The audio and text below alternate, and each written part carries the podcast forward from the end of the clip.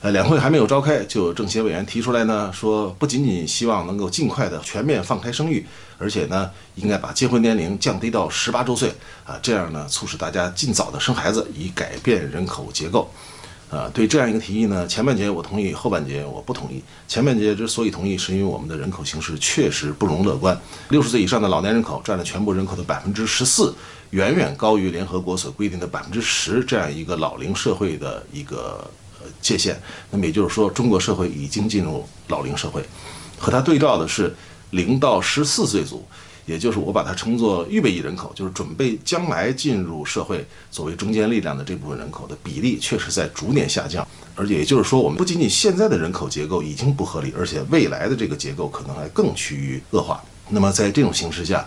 鼓励大家多生孩子，以改善人口结构，显然是一个。很迫切的任务，所以我们看我们的我们的生育政策，从严格的独生子女政策到这个双独二孩政策，到单独二孩政策，到全面放开二孩政策，实际上这步子走得非常快。也就是说，要快速的调整这个政策，来改善人口结构。那么现在只剩一条，就是全面放开生育，还没有放开。其实早就有人提出来，只是呢遇到了一定的阻力。他们的理论就是说，我们现在的中国的人口依然是世界第一人口大国。那么，如果全面放开生育，可能出现这个报复性的反弹，那么这个社会依然不堪重负。我觉得这个理论呢不是完全成立。首先，